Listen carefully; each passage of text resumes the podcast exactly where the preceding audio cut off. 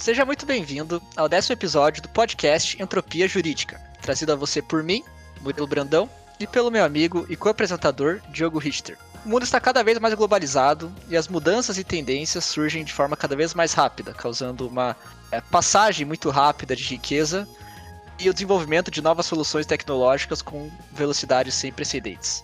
Falar sobre como o profissional do direito pode idealizar sua carreira para lidar com esse novo mercado, convidamos hoje o Sandro Pereira dos Santos.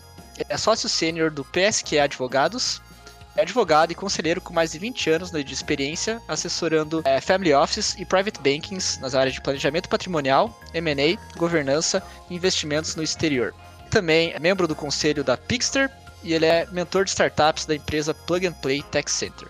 Bom, Murilo, como você mesmo comentou, o Sandro é um profissional com mais de 25 anos de experiência é, na área jurídica e no empreendedorismo. A gente considera que ele é um profissional multifacetado, né? Tantas coisas que ele realiza na advocacia, fora da advocacia também. E o nosso episódio, de fato, seguiu uma, um caminho de entender como o Sandro constrói, construiu a carreira dele tão multifacetada como ele tem hoje, né? E por isso a gente traz essa ideia da ideação da carreira jurídica a partir das tendências globais, a partir das mudanças que vêm ocorrendo no mundo, mudanças essas que são constantes. A gente iniciou a nossa conversa é, tratando do, do, próprio histórico de carreira do Sandro, ambientes profissionais pelos quais ele passou, as tomadas de decisões importantes dele para ele é, enveredar a sua carreira para diferentes caminhos. Ele explica os tripés que hoje formam a atuação profissional dele. Tratou também, nosso episódio também tratou da necessidade do, do profissional de carreira jurídica se reinventar a partir dessas tendências globais, justamente a ideia principal aqui do nosso podcast. Por que isso vem acontecendo, principalmente após os anos 2000? Porque a advocacia tradicional, é, segundo o Sandro, nosso entrevistado, está chegando ao fim ou já chegou ao fim e por que isso está mudando hoje? Também Sandro comentou sobre a necessidade do profissional de carreira jurídica encontrar o seu perfil como um generalista ou, ou estrategista, ou talvez como especialista ou alguém voltado mais para o operacional, voltado para um conhecimento específico. Também comentou Sandro sobre a experiência de ter uma carreira jurídica internacional, visto que ele é um advogado que, que vive hoje nos Estados Unidos e, e tem uma atuação global. E por fim, ele comentou sobre as tendências de mercado na visão dele que devem ser observadas pelos profissionais, pelos advogados. Se gostar do episódio, siga o Entropia Jurídica na sua plataforma de podcast de preferência e não deixe de recomendá-lo para familiares e amigos que possam se interessar pelo conteúdo. Nós estamos disponíveis no Spotify, Apple Podcasts, YouTube, Deezer, Google Podcasts e nas demais plataformas também. Além disso, acompanhe as novidades do Entropia Jurídica em nossas páginas das redes sociais, no LinkedIn e do Instagram, Entropia Jurídica. Siga-nos lá, curta as publicações e nos avalie. Afinal, o seu apoio é super importante para que nós possamos continuar a produzir o nosso conteúdo. Obrigado e espero que curtam o nosso episódio. Sandro Pereira dos Santos, seja muito bem-vindo ao podcast Entropia Jurídica. Prazer recebê-lo aqui. Obrigado, meus amigos. Obrigado. Prazer estar com você, Diogo. Prazer estar com você, Murilo. Você sabe que eu tenho uma admiração muito grande por essa nova geração que realmente está vivendo um momento de entropia. Né? E vocês fazem parte desse processo. Então é um prazer estar com vocês, batendo papo hoje, nesse modelo e nesse, nesse formato. Vai ser muito legal. Obrigado. Sandro, obrigado pela presença. Vai ser muito legal é, a gente conversar sobre todos os tópicos que a gente tem para falar hoje.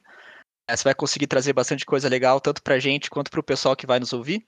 E como de praxe, a gente já te pede nesse começo para contar um pouco de você, contar um pouco da sua trajetória profissional, acadêmica, a gente te conhecer melhor e para os nossos ouvintes também terem uma ideia melhor de quem você é e de qual foi a sua trajetória até chegar aqui nessa conversa com a gente.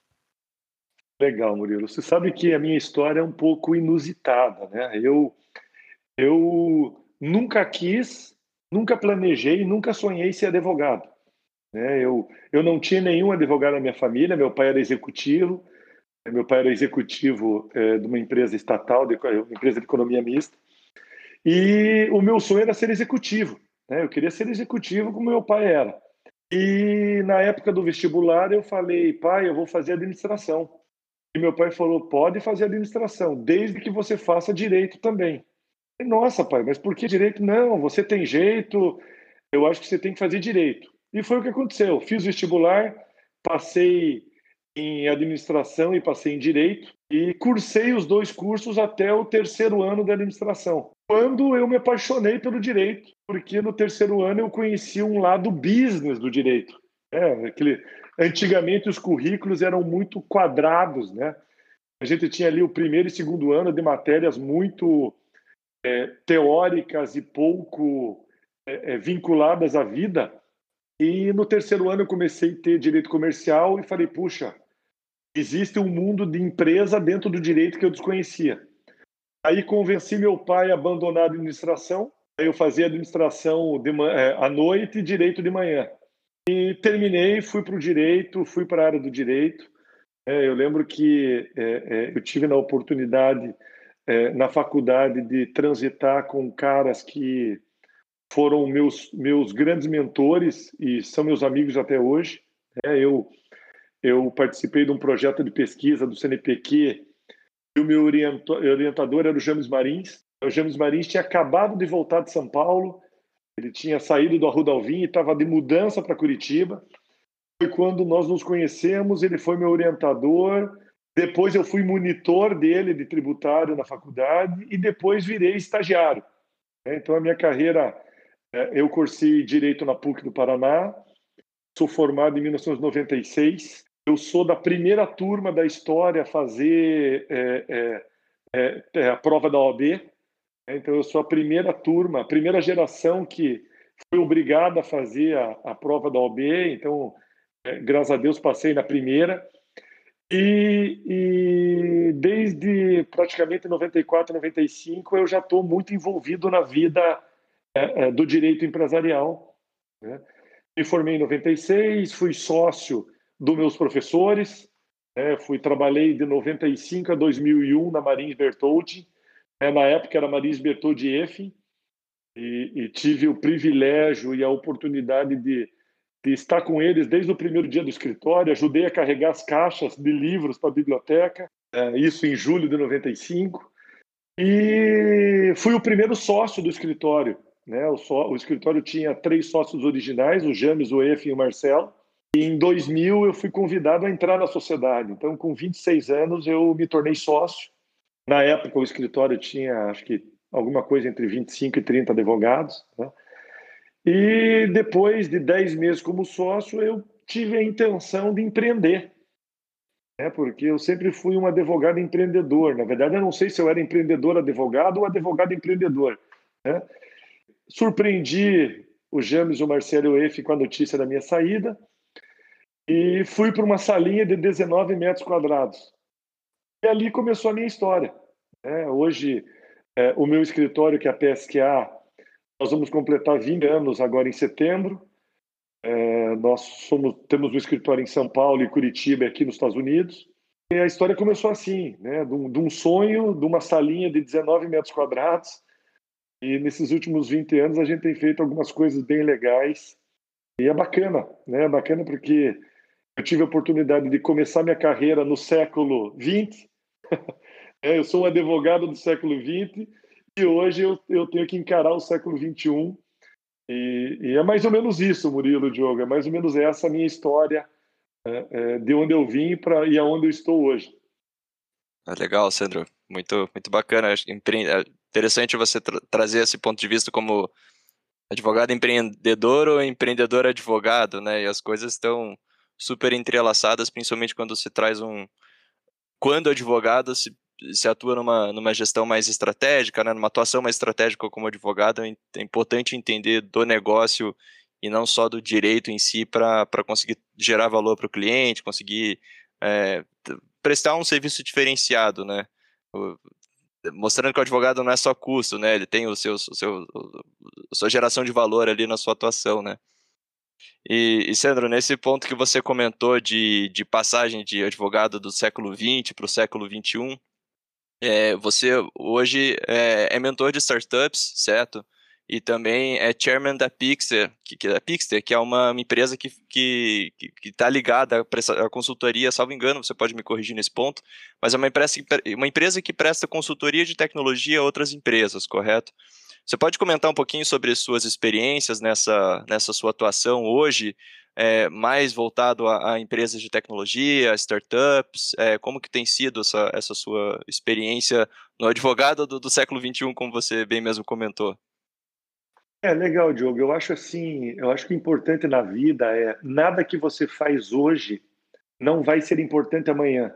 Né? Então, desde muito jovem, eu sempre tinha na minha cabeça o seguinte: a partir do primeiro dia de formado, eu sou tão advogado quanto um, um colega que tem 10, 20 ou 30 anos de carreira.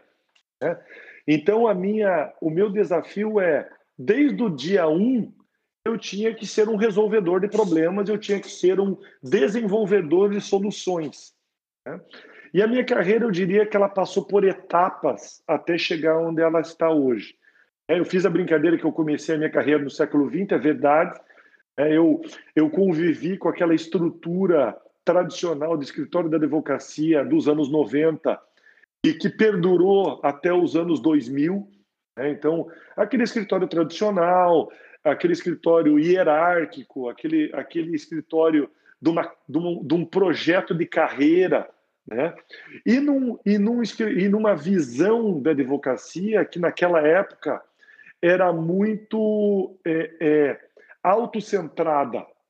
Eu diria assim, o advogado se colocava num pedestal e, e era um favor dele atender os seus clientes e dividir a sua sabedoria com os seus clientes. Eu acho que essa primeira fase da advocacia ela morreu, né? eu acho que ela não existe mais. E aí eu fui para a segunda fase da minha carreira, que foi um misto entre advocacia, mercado financeiro e mercado de capitais. Acho que essa foi um grande boom que aconteceu na minha carreira. Isso aconteceu meados de 2006, 2007, até é, é, é, o dia de hoje, né, nessa segunda fase. Nessa segunda fase, eu me envolvi em muitos projetos de mercado de capitais, captação de recursos, M&A, investimentos estrangeiros no Brasil, investimentos brasileiros no exterior. Né? Eu tive a oportunidade ali em 2007, 2008, 2009, 2010 e muitas vezes fazer operações no exterior, participar de roadshows em Londres, em Nova York. Então isso abriu a minha cabeça e foi exatamente essa época que eu saí de Curitiba para São Paulo. Né? É, Curitiba já não já não me desafiava mais. Né? E eu falei, puxa, eu preciso ganhar novos horizontes. Foi quando eu praticamente me mudei para São Paulo e comecei a conviver com aquele momento incipiente da Faria Lima. Né? Hoje a gente brinca, né? o boom da Faria Lima, os Faria Limers, mas isso começou lá em meados de 2004, 2005, naquele primeiro boom dos IPOs dos anos 2000, e eu lembro que naquela época foi uma época de muito crescimento pessoal e profissional, e onde eu comecei a entender a importância de entender de business e não somente de law. É ser um advogado que entende de negócios e não um mero prestação, prestador de serviço de, de consultoria jurídica. Né? E, e, e, naquele momento também a própria profissão começou a mudar onde aconteceu um crescimento da advocacia corporativa. É, a advocacia corporativa é, começou a ganhar uma importância e uma relevância que não tinha antes. É, é os escritórios se agigantaram e se especializaram. Né? E foi nessa época, praticamente 15, 20 anos atrás, que eu comecei o meu trabalho no nicho do wealth. Né? É, é, as pessoas perguntam, Sandro, o que, que vocês fazem? E a minha resposta é muito engraçada e as pessoas riem. Eu falo assim: eu cuido de rico. Né? Não, como assim você cuida de rico? É exatamente isso. Nós cuidamos de famílias que têm patrimônios relevantes e, portanto, têm demandas e necessidades muito especiais. E nesse momento, quando eu estava lá em Londres, Nova York, São Paulo, é, é, é, eu migrei o meu foco para ser um profissional mais completo e mais eclético. Né? Então, eu acredito que nesse momento eu entendi que eu precisava entender de finanças, eu precisava entender de contabilidade, eu precisava entender de, de valuation de empresas, né? e principalmente eu precisava entender qual que era a visão global. Né? como pensava um investidor inglês, como pensava um investidor americano, como que, se, como que um advogado global se posiciona, seja em São Paulo, seja em Londres, seja em Nova York. Então foi muito legal porque foi um momento de grande crescimento pessoal, muitas experiências legais, né? Eu tenho uma experiência que eu nunca vou esquecer. Eu estava em Londres em 2009 quando o, o banco americano quebrou, né? o Lehman Brothers quebrou eu lembro que os ingleses viravam para nós e diziam assim: vão embora para casa, o que, que vocês estão fazendo aqui? O mundo está acabando. Né? E, na verdade, o mundo não acabou, o mundo só se reinventou. E aí a gente chegou nesse momento, é, Diogo, que você perguntou do meu envolvimento no mundo da tecnologia. Né? Eu acho que o mundo do mercado de capitais, do mercado financeiro evoluiu nos anos 2010. A gente tem aí o movimento das plataformas, né? XP, BTG e outras, que revolucionaram o mercado financeiro e de capitais no Brasil. E aconteceu esse grande movimento internacional da tecnologia, né? O boom do Vale do Silício, a migração do capital de Londres e Nova York para Palo Alto, São Francisco. Né? Hoje, os grandes nomes do mundo não são mais KKR, Carlyle, Blackstone, mas são os grandes fundos de VC é, do Vale do Silício. E eu comecei a entrar na terceira fase da minha vida. Né? A primeira era a advocacia tradicional, empresarial. A segunda, a advocacia mais global, é, wealth, mercado de capitais, mercado financeiro. E eu entrei nos últimos cinco anos nesse mundo da tecnologia. Né? Eu entrei pela porta dos meus clientes. Né? Aquelas famílias que a gente assessorava, aqueles family offices que a gente assessorava, começaram a investir pesadamente em novos negócios. Foi quando a gente começou a fazer as primeiras rodadas de investimento, é, isso há quatro, cinco, seis anos atrás. A gente participou de, de séries A de algumas fintechs relevantes brasileiras, né, representando famílias. E quando eu entendi que o dinheiro estava mudando de mão, né, a nova economia estava tomando o lugar da economia tradicional e uma nova geração de profissionais estava nascendo. Profissionais muito jovens, profissionais que já nasceram no mundo da tecnologia, que já nasceram com o celular e com, e com o iPad na mão, e que não respeitavam mais nem hierarquia nem tradição, né? que é exatamente esse movimento das startups, onde o negócio nasce hoje e vale milhões amanhã. Então a gente começou a participar de rodadas de investimento, representando famílias. E eu, como sempre fiz parte de conselhos de administração, comitês de investimento, eu acabei migrando também para esse mundo da tecnologia. É, hoje eu faço parte, é, eu sou chairman global da Pixter, faço parte de conselhos, tanto conselhos formais quanto advisory boards de outras startups. É, a gente assessora family offices e fundos de venture capital que, que fazem investimento. Né? E eu diria que agora, nesse, nesse último momento, Diogo, eu estou entrando na terceira fase da minha carreira, que é a tecnologia. Né? A Pixter, é, eu assumi recentemente o papel de, Glo de, de Global Chairman. A Pixter é uma empresa brasileira, mas com atuação na Europa e nos Estados Unidos. A Pixel é uma provedora de squads de tecnologia. Então, nós montamos times de tecnologia e disponibilizamos para grandes corporações. Então, nós trabalhamos para empresas como Google, Amazon, XP, Porto Seguros, OLX, isso em, em num plano global. Né? Então, a gente atende o Google na América, o OLX em Portugal, a, a Amazon no Brasil e nos Estados Unidos, e, e eu tenho trabalhado nesses dois lados. É, na verdade, é, é um tripé, né? As famílias e os investidores, mercado de capitais e mercado financeiro e tecnologia. Eu acho que essas três situações estão muito interligadas e fazem parte desse futuro. Né? Então, assim, é, é, eu estou muito desafiado, né? eu tô, estou me sentindo é, é, começando de novo, né? E eu tenho muito aprendido com a geração de vocês. É, eu acho que, é, inclusive, nós nos conhecemos nesse, da FGV, né, Diogo? E muito interessante, porque você era o professor, eu era aluno.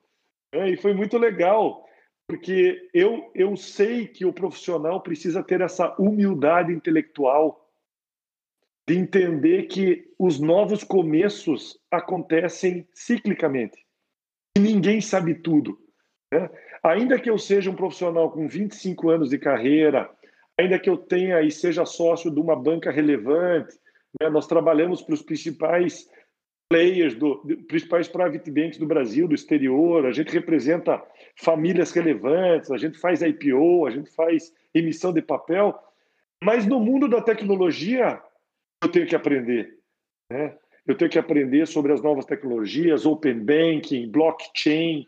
Né? Eu, eu fiz recentemente um curso em Wharton sobre fintechs e blockchain, ou seja, eu diria que o mundo da tecnologia é um grande reset mental, é um grande reset de, de mindset mesmo, né? onde você precisa reaprender e se reposicionar.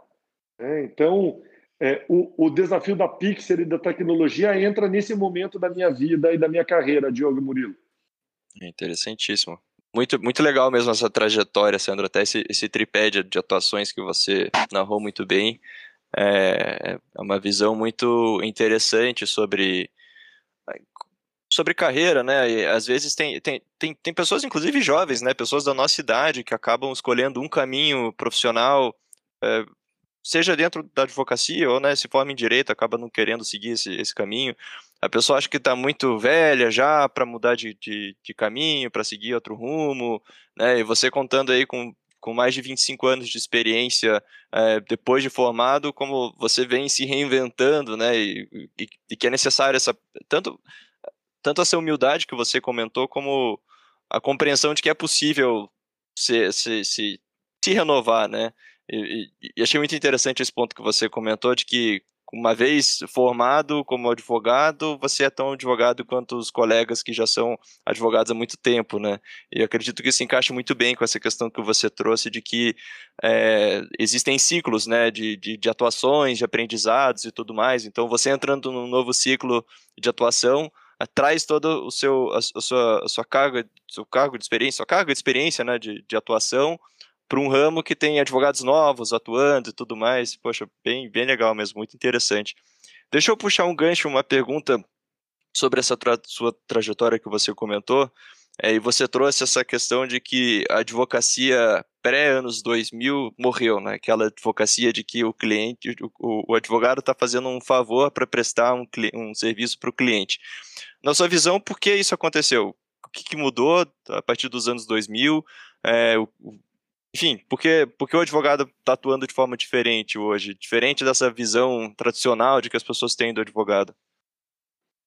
Diogo, eu acho o seguinte, eu acho que existe uma grande miopia no nosso meio jurídico. É, o nosso meio, ele nasceu numa realidade aristocrata, ele, ele cresceu e nasceu como uma profissão, entre aspas, nobre ou é, é, da nobreza, é, é, quem conhece um pouco da história da academia brasileira sabe que era isso mesmo, né? A, a faculdade de direito era o caminho natural da elite, né? Mas é, em meados dos anos, final dos anos 90, início dos anos 2000, houve uma popularização é, do ensino jurídico. Né? Eu acho que houve uma massificação e é, a qualidade caiu brutalmente simplesmente velhos jargões continuaram a ser é, é, repetidos. Né? Eu acredito, Diogo, que a academia, né, que as universidades de direito, elas não atendem mais à realidade do mercado. Eu é, sempre sonhei que as minhas filhas fossem advogadas. Hoje, não necessariamente. Por quê? Porque eu sei que daqui cinco anos, se ela entrar na faculdade hoje, se formar daqui cinco anos, o mundo é completamente outro e tudo aquilo que ela aprendeu atende ao ano de 1995, 2000 e não ao ano de 2021. Eu acho que as faculdades de direito elas estão numa crise profunda porque é, é, é, o meio acadêmico e, e a academia ela não consegue acompanhar a velocidade da tecnologia e do mundo hoje. Hoje, no Brasil, eu gosto demais do modelo FGV INSPER. Eu acho que são as duas únicas universidades que conseguem preparar profissionais para o mercado de hoje. E, e olha que, se você olhar, por exemplo, a FGV, você tem um curso é, de dupla titulação. Você se forma em direito e administração de empresas, em business. É, você olha o INSPER, você tem uma, um curso de law que está muito interligado com o mercado de capitais e o mercado financeiro. Então, eu diria que a, a academia, nos últimos 20 anos, gerou profissionais míopes e profissionais que não atendem mais a demanda do mercado e a demanda dos clientes. Eu acho, eu tenho uma opinião muito forte, né? Os colegas que me perdoem, é, mas como eu não pertenço à academia e nunca quis pertencer à academia, né? eu sempre acho que a, a velha advocacia morreu. É, aquele escritório, aquele projeto de alugar uma sala e, e, ligar um computador e ter uma pilha de livros, esperar o cliente chegar, isso acabou. Eu acho que o mundo empresarial hoje ele é muito mais rápido. Vocês sabem muito melhor do que eu que as empresas criaram departamentos jurídicos dentro de casa que atendem 80, 90% da demanda que ela tem e ela só vai buscar no mercado situações de nicho, situações muito específicas, é, de alta especialidade. E eu acho que os escritórios eles têm que se reinventar para não morrer. Eu tive a graça divina de me reinventar 15 anos atrás. Então hoje a minha banca, primeiro, ela é uma boutique. É, ele não é, eu não sou um escritório full house. Por quê? Porque eu não acredito e não acho que eu tenha condição de competir com as grandes bancas do, do eixo Rio-São Paulo. É, eu acho que as grandes bancas do eixo Rio-São Paulo vão dominar o mercado, como já dominam, e eles vão se tornar ainda mais preponderantes pela qualidade, pela especialidade e pelo, e pelo acesso que elas têm. Os escritórios regionais estão penando e vão penar ainda mais. Né? E o que, que eu fiz? Há 15 anos atrás eu fui para o nicho. Então, como nós somos uma boutique focada em wealth, uma boutique focada em atendimento de famílias que têm patrimônio, nós acabamos criando um ecossistema né, que trata da família, mas também trata dos seus investimentos, trata do, do, da, da, de captação estratégica de recursos, que envolve aí mercado de capitais, mercado financeiro, M&A. Né? Então, esse, eu acho que o advogado hoje ele precisa se reinventar por uma questão de sobrevivência. É, eu acho que existem hoje três grandes avenidas é, para a advocacia. Né? A primeira é a advocacia clássica de escritório.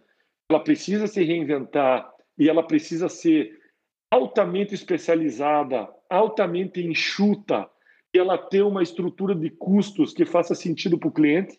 Você tem um segundo caminho, que é a advocacia de nicho, né? alta especialização, onde você dá o teu preço. Por exemplo, é, graças a Deus, eu, eu digo quanto que eu quero cobrar. Né? As pessoas dizem, Sandro, quem que é o concorrente da PSQA? Não, não nós não temos concorrente.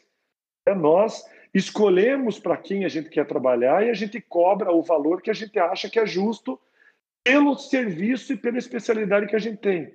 E tem um terceiro modelo, que é a advocacia corporativa, né, que é uma advocacia onde principalmente vocês estão inseridos, que é uma advocacia, executiva, altamente especializada, que ela conversa com o mundo dos negócios umbilicalmente 100% do dia, onde, na verdade, você não é um advogado, você é um executivo jurídico.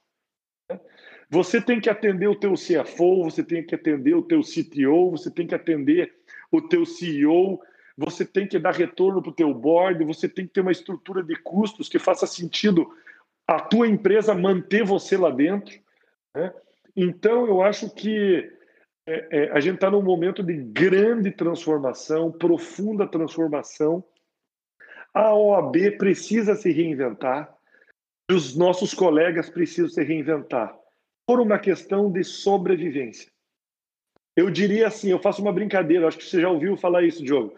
Eu brinco assim, o meteoro já bateu no planeta Terra e os dinossauros já entraram em extinção. Quem sobreviver é aquele que se reinventar mais rápido e entender que o meteoro já bateu. É, então, eu acho que a gente está num momento espetacular da, da nossa vida e, e muitos desafios, muitas oportunidades. Eu acho que o céu é o limite. A gente está vendo aí toda a transformação do mercado financeiro, né, o open banking, a entrada do blockchain, é, a transformação, os contratos digitais, a, a, a, as plataformas financeiras globais, é, o acesso a mercado de capitais e a dinheiro, o crowdfunding, é, as plataformas globais, ou seja, tem muito espaço para aquele advogado que entender o momento histórico que ele está vivendo. É mais ou menos isso que eu digo para os meus meninos no escritório, para os meus estagiários, para os meus advogados júniores, para os meus associados e também para os amigos. Eu digo, gente, vai estudar finanças, vai estudar economia. Você precisa agregar um, conhecimento mais amplo para a tua prática legal.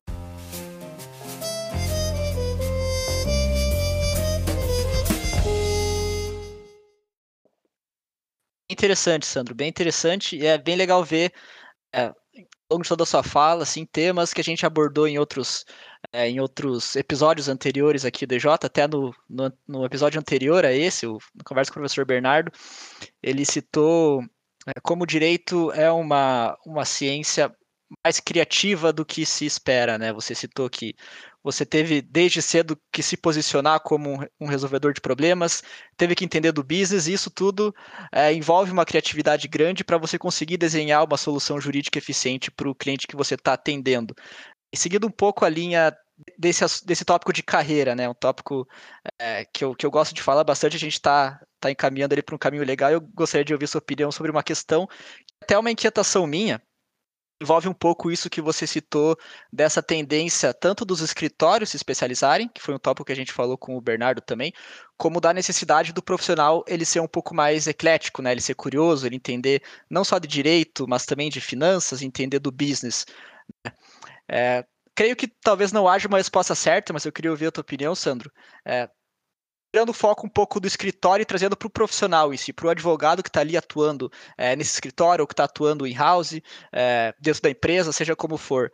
É, qual é a melhor forma de ele se preparar para esse novo mundo? É ele se especializando na sua área ou ele efetivamente sendo mais eclético, se interessando por áreas para conseguir trazer essa junção de áreas o escritório em si ser mais nichado, ser mais especializado, mas o profissional em si ser mais eclético e ser mais generalista. É até uma inquietação minha, é, e vejo que é algo que os advogados têm que estar se preocupando mais, né? Pô, será que sigo uma, essa linha reta aqui? Ou será que eu sigo essa linha mais curvilínea, atendendo outras áreas, tanto do direito quanto do business? É, como que você enxerga assim a preparação do advogado para esse novo mundo, para esse novo mercado, sob essa ótica de se especializar ou ser um pouco mais Legal. generalista? Eu acho, Murilo, que uh, a gente tem aqui a, a, tua pergunta ela divide, ela se divide em duas, em dois caminhos diferentes. Né? Eu acho que a primeira pergunta é a pergunta do perfil e da personalidade do indivíduo. Né? Tem gente que é mais uh, proativo, tem gente que é mais empreendedor, tem gente que tem um viés mais fazedor. Por outro lado, também tem gente que é mais acadêmico, que é mais técnico, que é mais detalhista. É, eu acho que, em primeiro lugar, é você entender quem você é. é o que, que eu sou? Eu sou um sujeito que gosta de desenvolver novas ideias, ou eu sou um sujeito que gosta de construir com base na ideia? Né? E, e, e, partindo desse pressuposto, eu vou para a figura do advogado. E eu acho que a gente tem aqui esses dois caminhos. Tem profissionais que eles serão empreendedores.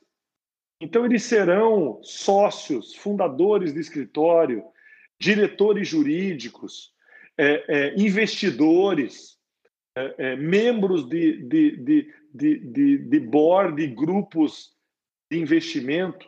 Por quê? Porque ele é naturalmente empreendedor. Né? esse, esse profissional ele precisa de uma visão geral. Por quê? Porque ele precisa entender de muita coisa uh, muito rápido, mas não necessariamente do detalhe.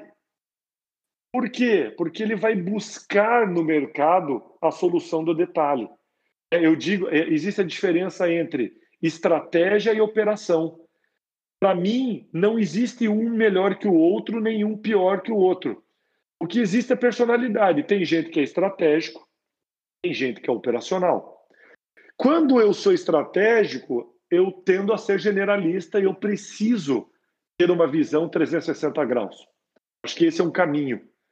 Se eu sou mais técnico, mais minucioso, mais operacional, eu vou tender a ser mais especialista, né? na medida em que eu vou ser muito bom em alguma coisa.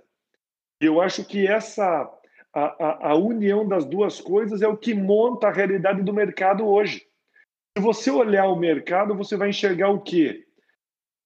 Algumas pessoas tendo grandes ideias e colocando em pé grandes projetos. E no time dessas pessoas, muita gente boa, especialista, técnica, dando a ideia daquele que teve a ideia. Porque o estrategista ele não faz nada, ele pensa, mas ele não consegue colocar em pé.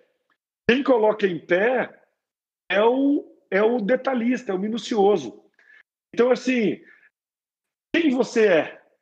Quem você é vai te levar para onde você vai, para onde você quer ir.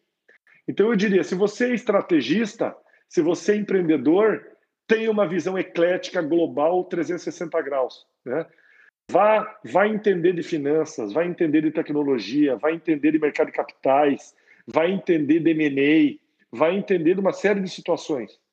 Se você é técnico e minucioso, escolha aquilo que você quer estudar e seja bom naquilo. Eu sou bom em tecnologia, eu sou bom em societário, eu sou bom em M&A, eu sou bom em, em eu sou bom em tributário. Né? Por quê? Porque sempre vai ter espaço para as duas realidades.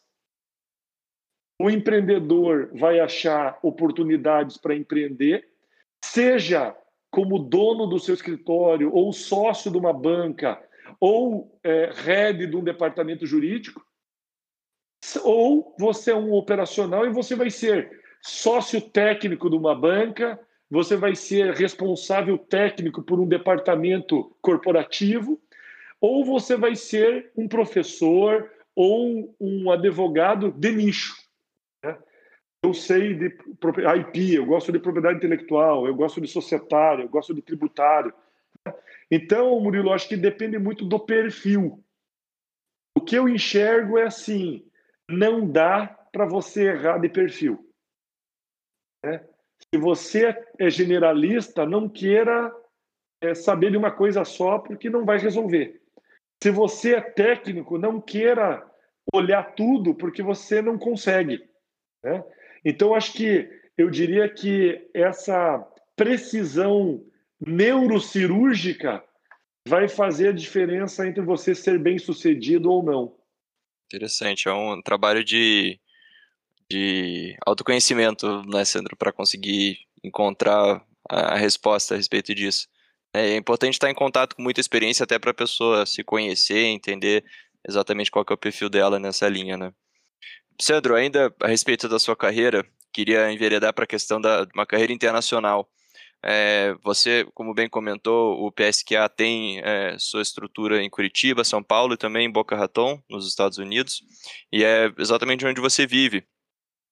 É, se, eu, se eu não estiver enganado aqui.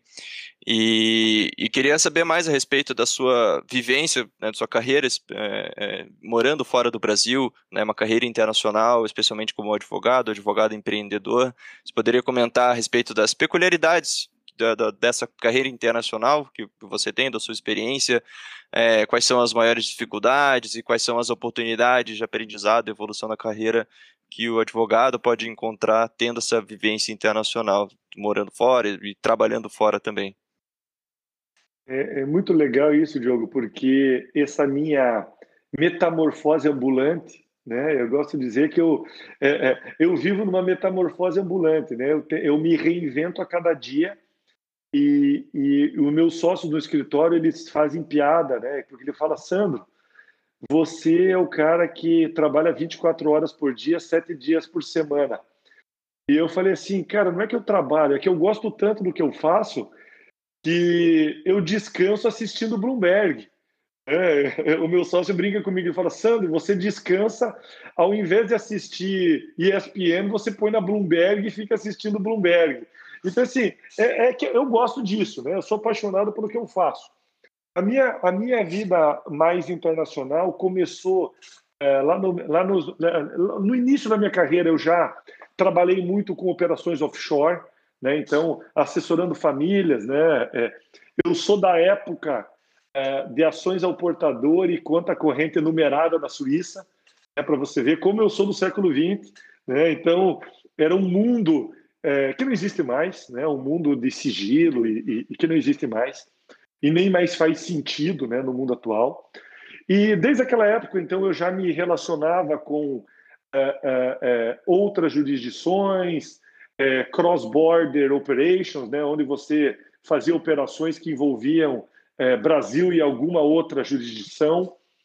Mas o meu grande desafio começou a partir de 2005, 6, 7, 8, quando enveredei para o mundo do mercado de capitais e mercado financeiro, né, na Faria Lima, né, como eu disse, quando eu é, saí de Curitiba e fui para São Paulo e, e, entrei de cabeça no mundo da Faria Lima, é, é, é foi quando eu comecei a viajar e participar de estruturação de projetos cross-border ou fora do Brasil. É, a gente trabalhou nos anos 2000, a gente fez algumas operações é, de investimento de timber, né, quando os fundos de pensão americanos vieram para o Brasil e fizeram grandes aquisições de áreas florestais.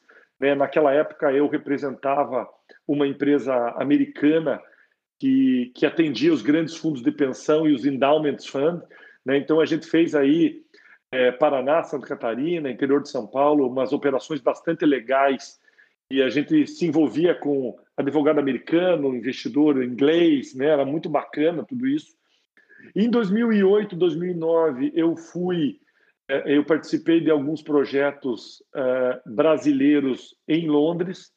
Então, eu tive a oportunidade de transitar na Bolsa de Londres, no AIM Market, né, que é o, é o mercado secundário da Bolsa de Londres, participar de roadshows e, e conhecer ali o Magic Circle, né, que é o que eles chamam as, as os cinco principais escritórios da advocacia do mundo, né, que são escritórios ingleses.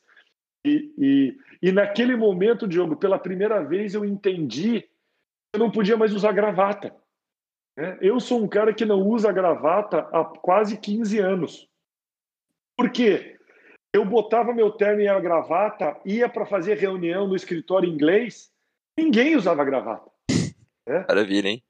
Eu ia para Nova York fazer uma reunião, o cara me atendia de camisa polo.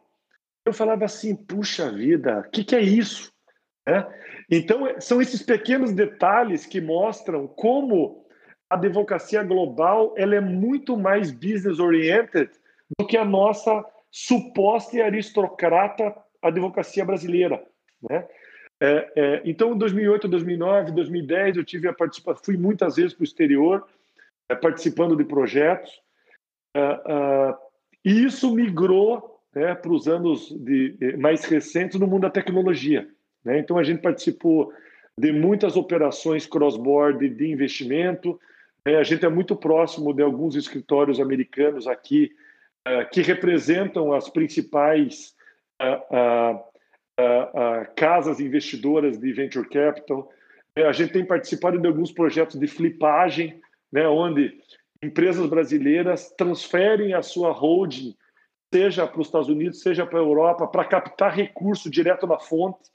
É, então, a gente participou é, recentemente aí da, da, do processo de transição da Geru. Né? A gente tem alguns clientes que são investidores da Geru nessa, na, na, no merge que ela fez. É, é, então, assim, tem sido é, 10, 15 anos muito interessantes, de muito aprendizado, né? Nesses últimos 15 anos, eu tive a oportunidade também de conviver com realidades diferentes. Eu, eu fui sete vezes para Israel, né, em, em, em, eventos de startup, em eventos de tecnologia, é, trabalhando com escritórios de Tel Aviv. Então, assim, é, lá é o berço da tecnologia, né? A gente chama que uhum. Israel é a startup nation, né? Tudo, tudo começa lá, é né? o grande centro mundial de tecnologia. Então, assim, esses últimos 10 anos foram muito intensos e, e é muito interessante porque quando você olha principalmente para Faria Lima e para São Paulo, você vê que essa já é a realidade da advocacia da Faria Lima. Né? os advogados da Faria Lima são advogados globais. Né? Então, os nossos colegas, amigos da FGV, amigos e colegas do INSPER, é, é, é gente muito globalizada, é gente que está acostumada em operações cross-border, operações envolvendo o mindset do investidor internacional. Né?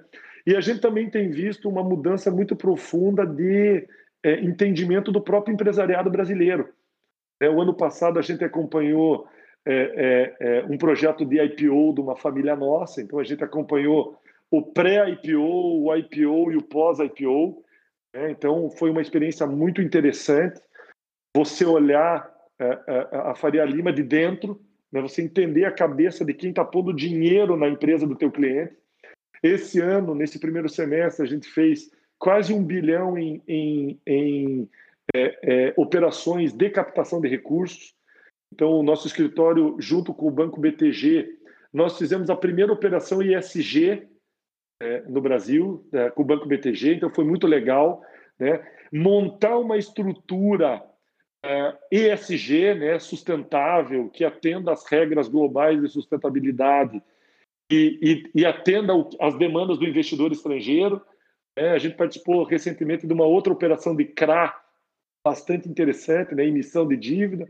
Então, assim, Diogo, é, é, tem sido 10, 15 anos muito intensos, muito desafiadores, e aquilo que eu disse para você, é um, é um aprender todo dia, é, é, um, é um começar de novo todo dia. É, a gente se conheceu no curso da FGV. Quando eu olhei aquele curso, eu falei, eu preciso fazer. Eu preciso entender o que, que esse mundo do Open Banking tem a ver com a minha realidade, com os meus clientes, com a minha advocacia. Então, assim, eu acho que esse é um exemplo de que o advogado do futuro ele tem que ser um, um, um questionador e ele tem que ter a humildade intelectual para aprender todos os dias. E, e acho que é mais ou menos isso. Muito legal, Sandro, muito legal é, ouvir toda essa sua trajetória, essa tua visão, é, tanto do direito quanto do mercado, e aproveitando é, aproveitando essa sua experiência, essa sua experiência ampla, é, que hoje se traduz é, essa atuação na vanguarda aí das inovações que estão chegando, queria fazer uma pergunta para você mais voltada para o mercado. Aí você conhecendo conhecendo tanto o mercado jurídico quanto o mercado como um todo, como um business, o que, que você enxerga é, de tendências para o mercado, assim, é, indústrias, você conhecendo essa parte de startups, essa parte de tecnologia, o que, que você vê que está bombando aí no mercado mundial, o que, que ainda vai bombar? Você citou o curso que você fez ali na Wharton de fintech, blockchain e tudo mais, a gente conhece aí o, o potencial enorme que a blockchain tem para revolucionar o mercado financeiro, é, no Brasil mesmo, fintechs estão super, super em voga, mas a gente também tem mercados aí que vem surgindo, como PropTechs. É, o mundo da tecnologia jurídica ainda é um pouco incipiente, pelo menos aqui no Brasil, mas tende a crescer também. É, que setores, que mercados específicos, Sandro, você vê que é, estão tendo uma relevância grande agora? Os que tendem a ter uma relevância é, grande aqui para frente? Murilo, eu acho que essa pergunta é muito interessante, porque eu faço uma brincadeira né? É, é, eu vou começar a tentar responder, né, porque a tua pergunta é muito ampla e, e profunda, mas eu diria assim: o mundo que a gente vive é terra plana. Não existem mais fronteiras, não existem mais limites. O profissional de hoje, ele não pode mais pensar com a cabeça local ou com a cabeça regional. O advogado brasileiro, ele não é mais um advogado brasileiro. Ele tem que ser um advogado global. O executivo brasileiro não pode mais ser o executivo brasileiro, tem que ser um executivo global. E o empreendedor, ainda mais, porque hoje você não atende mais somente o teu mercado local. É hoje com a tecnologia, com a internet, com as plataformas, com os aplicativos, os teus clientes estão no mundo. É, então a gente tem, por exemplo, tem um cliente é, é, que é uma das pioneiras empresas de e-commerce. É, ela nasceu em Santa Catarina. Hoje ela exporta para o mundo inteiro. Uh, e ela tem um faturamento maior fora do Brasil do que dentro do Brasil. O acionista foi embora para a Alemanha e ele toca o negócio morando no interior da Alemanha. Para você ver que a terra é plana. A empresa no interior de Santa Catarina, os clientes estão no mundo e o, e o CEO mora na Alemanha, mas é brasileiro. É, eu acho que é um exemplo bastante interessante para mostrar que não existem mais limites seja para as oportunidades, seja para os desafios. Né? Eu, eu fui convidado recentemente uh, e, e, e, e, vou participar agora como mentor uh, num programa de mentorship da Plug and Play. A Plug and Play é uma das maiores investidoras, incubadoras do Vale do Silício.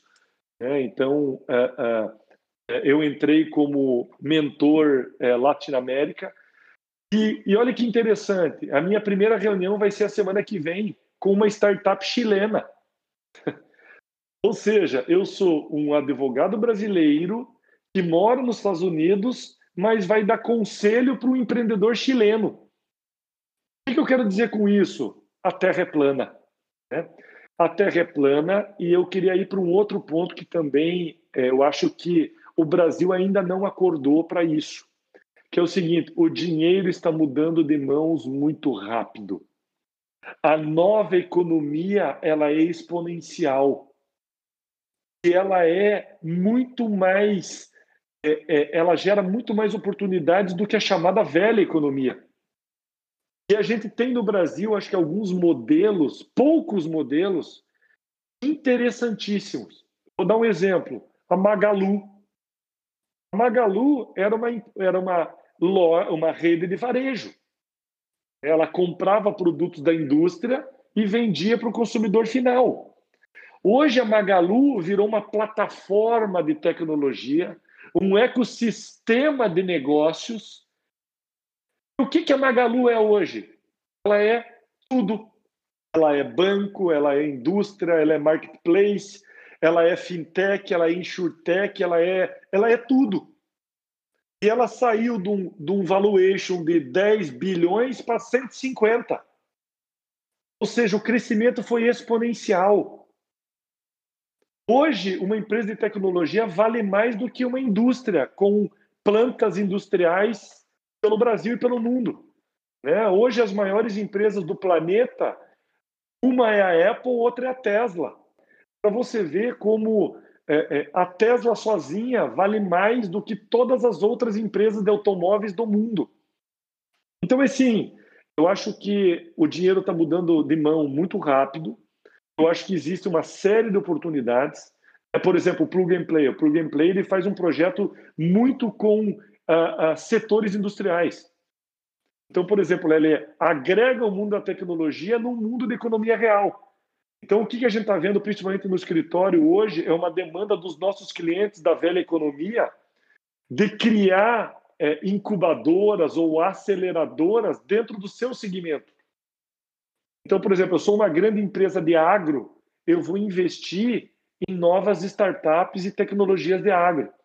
Eu sou uma indústria de plástico, eu vou criar uma incubadora de novas tecnologias. É, um outro exemplo muito legal, o Cubo. O Cubo é um centro de tecnologia e empreendedorismo mantido e financiado pelo Itaú. Né?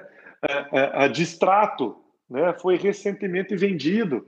Né? Então, assim, a gente está vendo esses movimentos onde a velha economia está é, é, migrando e se é, é misturando com essa nova realidade tecnológica novos modelos de negócio, novas oportunidades, novos mercados. Eu diria assim, o céu é o limite.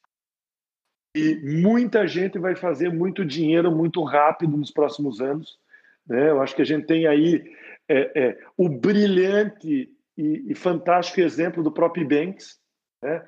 Uma empresa regional, uma empresa que começou pequena, mas hoje é global, né? e ela hoje atende clientes globais e ela é uma plataforma global com valuation global. É, então, assim, é, Murilo, o céu é o limite. É, e, de novo, o meteoro já bateu na Terra e aqueles que se reinventarem vão surfar a nova onda. Que onda é essa? Open Finance, é, Open Real Estate, Open Indústria, é, ESG, sustentabilidade, é, é, temas que não faziam parte da cartilha dos anos 90 e anos 2000. Né? Então, assim, eu acho que a gente tem alguns bons modelos no Brasil, mas aqui fora isso já é uma realidade. Né? Estados Unidos, isso já está muito avançado, Europa, Ásia, isso está muito avançado. Se você me perguntar, Sandro, qual que é a tua preocupação em relação ao Brasil? É que a gente não fique para trás. É, é, é, o Brasil tem a tendência de sempre é, é, conseguir dificultar aquilo que pode ser facilitado. Então, assim, é, a gente tem que facilitar o empreendedorismo, a gente tem que simplificar o modelo tributário, a gente tem que reduzir a burocracia, a gente tem que reduzir o chamado custo Brasil, por uma questão de mera sobrevivência.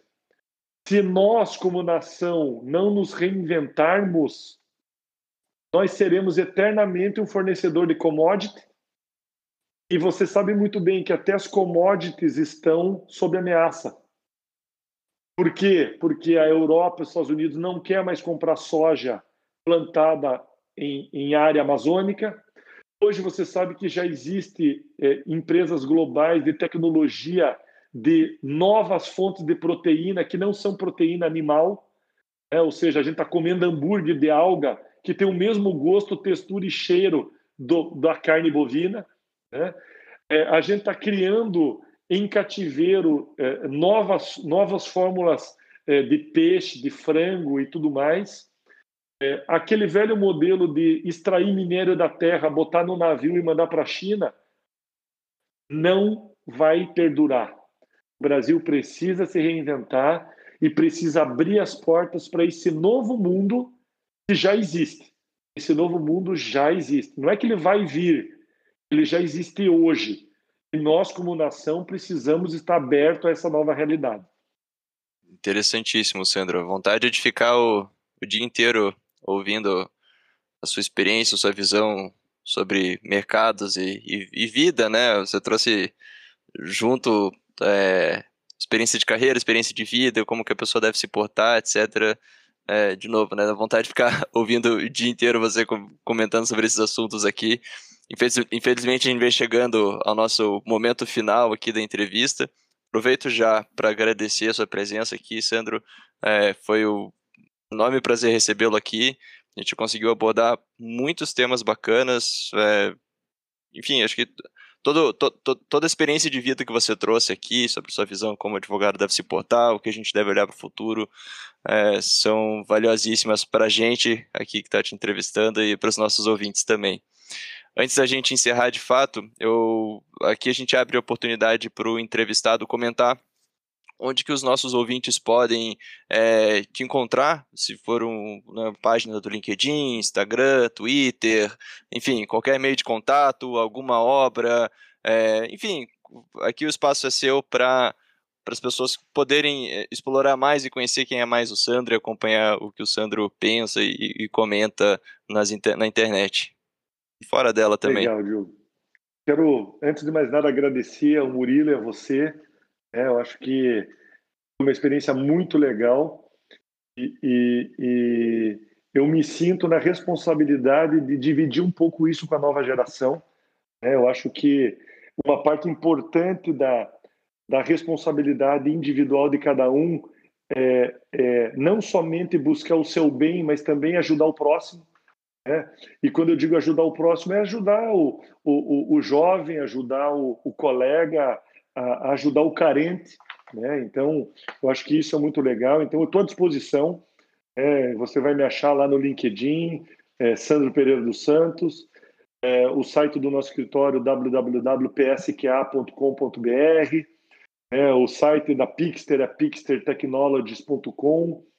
É, a gente está com alguns projetos aí na manga, viu, Diogo? Tem coisa nova para vir e, e, a gente vai trazer algumas novidades aí, possivelmente, no segundo semestre. A gente está com alguns, alguns projetos de, de, de disrupção e de novidade é, para o mundo jurídico, né? A gente vai trazer debaixo aí do guarda-chuva da Pixter. É, e queria também aproveitar e fazer uma homenagem né, àqueles que, que me abriram as portas lá atrás. É, então, quero deixar aqui, primeiro, o meu abraço fraterno e minha gratidão eterna né, aos meus amigos e, e mentores é, de início da carreira, James Marins, Marcelo Bertoldi, Antônio Carlos Effin, meu amigo Fernando Rocha Filho, né, que estiveram lá comigo lá no início, quando eu era um menino, né, e, e, e, muito do que eu sou hoje eu devo a eles. Então, quero deixar aqui minha homenagem aos meus professores e amigos. Quero deixar uma homenagem aos meus sócios, né, meus, aqueles que me aturam e me carregam na PSQA, né, Alexandre Quadro, Said Fatah, André Leal, Rony Dreger e todo o time da PSQA, nós somos mais quase 20 pessoas. É, e, por fim, é, é, é, agradecer aquelas que mais me aguentam, né? Minha esposa e minhas duas filhas. Acho que o núcleo familiar ele é fundamental para que você possa ser quem você é, anseia ser.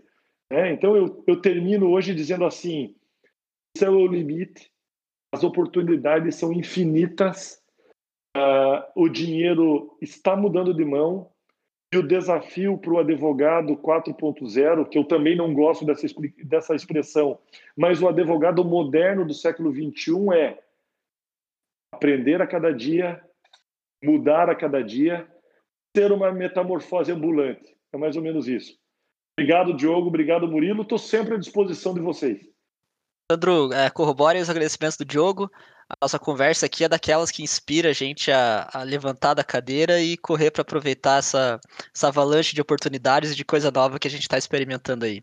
Obrigado, espero que a gente possa conversar numa próxima aí sobre esse e outros Obrigado, temas. Gente. Valeu. Obrigado, Cedro. Nosso convidado de hoje foi Sandro Pereira dos Santos. Ele é sócio sênior do escritório PSQ Advogados, Global Chairman da Pixter e mentor da Plug and Play Tech Center. Você pode entrar em contato com ele ou saber mais sobre seu trabalho por meio do seu LinkedIn Sandro Pereira dos Santos, pelo site psqa.com.br e pelo site pixertechnologies.com. Este foi mais um episódio do podcast Entropia Jurídica, promovido pelo Diogo Richter e pelo Murilo Brandão. Esperamos que tenha gostado do nosso bate-papo com o agente entrópico de hoje. Se gostou do nosso conteúdo, siga-nos no Spotify, nas demais plataformas de podcast e em nossas redes sociais e também nos recomende para algum familiar ou amigo que possa gostar do conteúdo. Obrigado pelo seu apoio e esperamos você no próximo episódio. Vamos juntos descobrir, a partir da entropia jurídica, como construir um direito mais inclusivo, eficiente e democrático.